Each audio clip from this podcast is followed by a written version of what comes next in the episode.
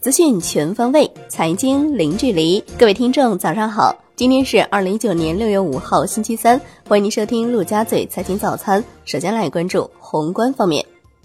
商务部新闻发言人称，美国对华贸易逆差受到多种客观因素影响，是市场作用的结果。美方从中美贸易中获益巨大，吃亏论完全站不住脚。美方指责中方在磋商中开倒车，完全是无稽之谈。美国政府在过去十余轮谈判中曾不断的调整相关诉求，但却随意指责中方开倒车，无非是要泼脏水，这是中方不能接受的。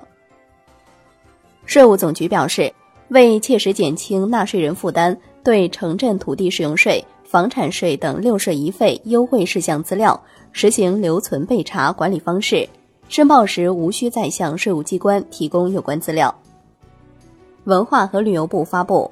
中国游客近期谨慎赴美旅游安全提醒。近期，美国枪击、抢劫、盗窃案件频发，中国游客充分评估赴美旅游风险，及时了解旅游目的地治安、法律法规等信息，切实提高安全防范意识，确保平安。央行周二以利率招标方式开展六百亿元逆回购操作，期限是七天，中标利率百分之二点五五。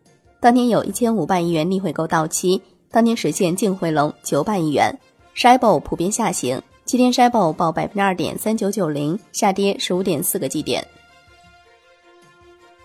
来关注国内股市，上证综指收盘跌百分之零点九六，最终报收在两千八百六十二点二八点；深成指跌百分之一点二三，创业板指跌百分之零点八七。两市成交四千二百二十四亿元，较上一日同期缩量明显。北向资金净流入超过十亿元，连续两日净流入。香港恒生指数收盘跌百分之零点四九，国际指数跌百分之零点八六，红筹指数跌百分之一点一五。全天大市成交七百八十三点零八亿港元。中国台湾加权指数收盘跌百分之零点六八。财政部的消息，六月至七月将开展二零一九年度医药行业会计信息质量检查工作。共随机抽取七十七户医药企业，复星医药、恒瑞医药、步长制药、华润三九、同仁堂、天士力等多家上市公司在列。华泰证券宣布意向发行不超过八千二百五十一点五万份 GDR 在伦交所上市，其中每份 GDR 代表十股公司 A 股股票，拟募集资金总额预计不低于五亿美元。金融方面。第二批五只科创主题基金周三火热发售，在发售前期，监管层下发关于科创板基金的销售要求，强调科创主题基金销售要合规稳健开展，不得过分炒作，严格落实投资者适当性原则，并明确规定不可以开展预约认购。楼市方面，南京市高淳区限购放松，自六月四号起。外地人在高淳区买房，只要持有南京市居住证或者携带用工单位的劳务合同和营业执照，即可开具购房证明。产业方面，发改委相关司局召开稀土行业专家座谈会，与会专家建议，国家要强化稀土行业全方位监管，开展生产秩序整顿，严厉打击违法违规行为，要加强出口管控，建立稀土出口全流程追溯。和审查机制，同时支持行业科技进步和资源高端应用。发改委发布加快推进高速公路电子不停车快捷收费应用服务实施方案，到二零一九年十二月底，ETC 车道成为主要收费车道，货车实现不停车收费，所有人工收费车道支持移动支付等电子收费方式。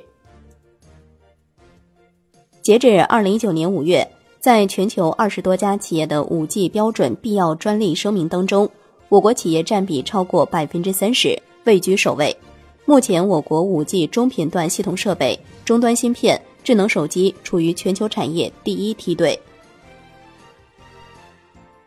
来关注海外方面，澳洲联储将基准利率下调二十五个基点至百分之一点二五，为近三年来首次降息，符合预期。澳洲联储表示。降息是为了支持就业，将会调整政策以支持可持续增长，达成通胀目标。澳洲联储主席洛威表示，再次降息的预期并非不合情理。经济预期显示，今年底利率将为百分之一。来关注国际股市，美国三大股指涨幅均超百分之二。截至收盘，道指涨百分之二点零六，标普白指数涨百分之二点一四，纳指涨百分之二点六五。欧洲三大股指集体收涨。